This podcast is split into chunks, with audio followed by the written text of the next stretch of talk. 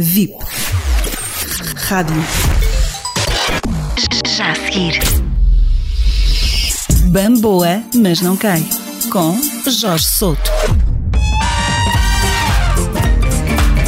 Messias trocou a tropa pela política e de capitão se fez líder da nação.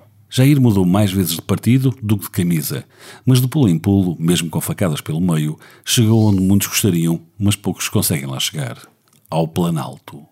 Ao Palácio sim, mas não relativamente aos casos de Covid. Tudo agora é pandemia. Tem que acabar com esse negócio, pô. Lamento os mortos, lamento. Todos nós vamos morrer um dia. Aqui todo mundo vai morrer. É verdade. Assim como a pandemia foi e ainda o é, sejam maricas ou não. Tem que deixar de ser um país de maricas. Pô. Olha que prato cheio para a imprensa. Ó. Hã? Prato cheio para a urubuzada que está ali atrás ali. Os urubus, entenda-se jornalistas, acabam por estar incluídos no mesmo pacote desta geração, que no fundo é a nossa também. A geração hoje em dia é todinho, Nutella, Zap. Até se podem entender as convicções. O problema são as evidências, ou talvez não. O histórico do nosso Messias explica, segundo ele, a sua pouca propensão para a infecção.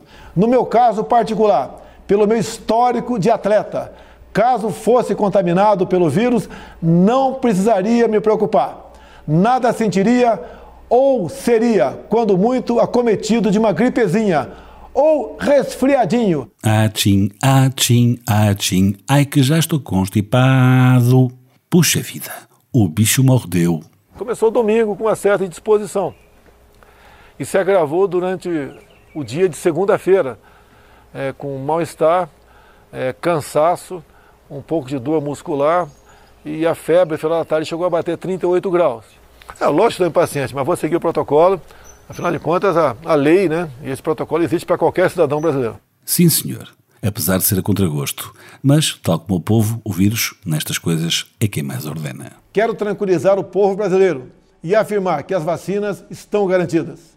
Ao final do ano, teremos alcançado mais de 500 milhões de doses para vacinar toda a população. Solidarizo-me com todos aqueles que tiveram perdas em suas famílias.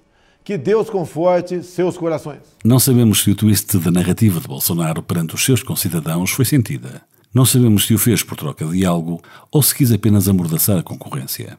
O que sabemos é que a Primeira-Dama optou por tomar a vacina por terras do tio Sam.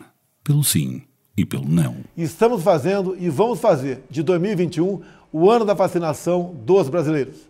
Somos incansáveis na luta contra o coronavírus. Essa é a missão e vamos cumpri-la.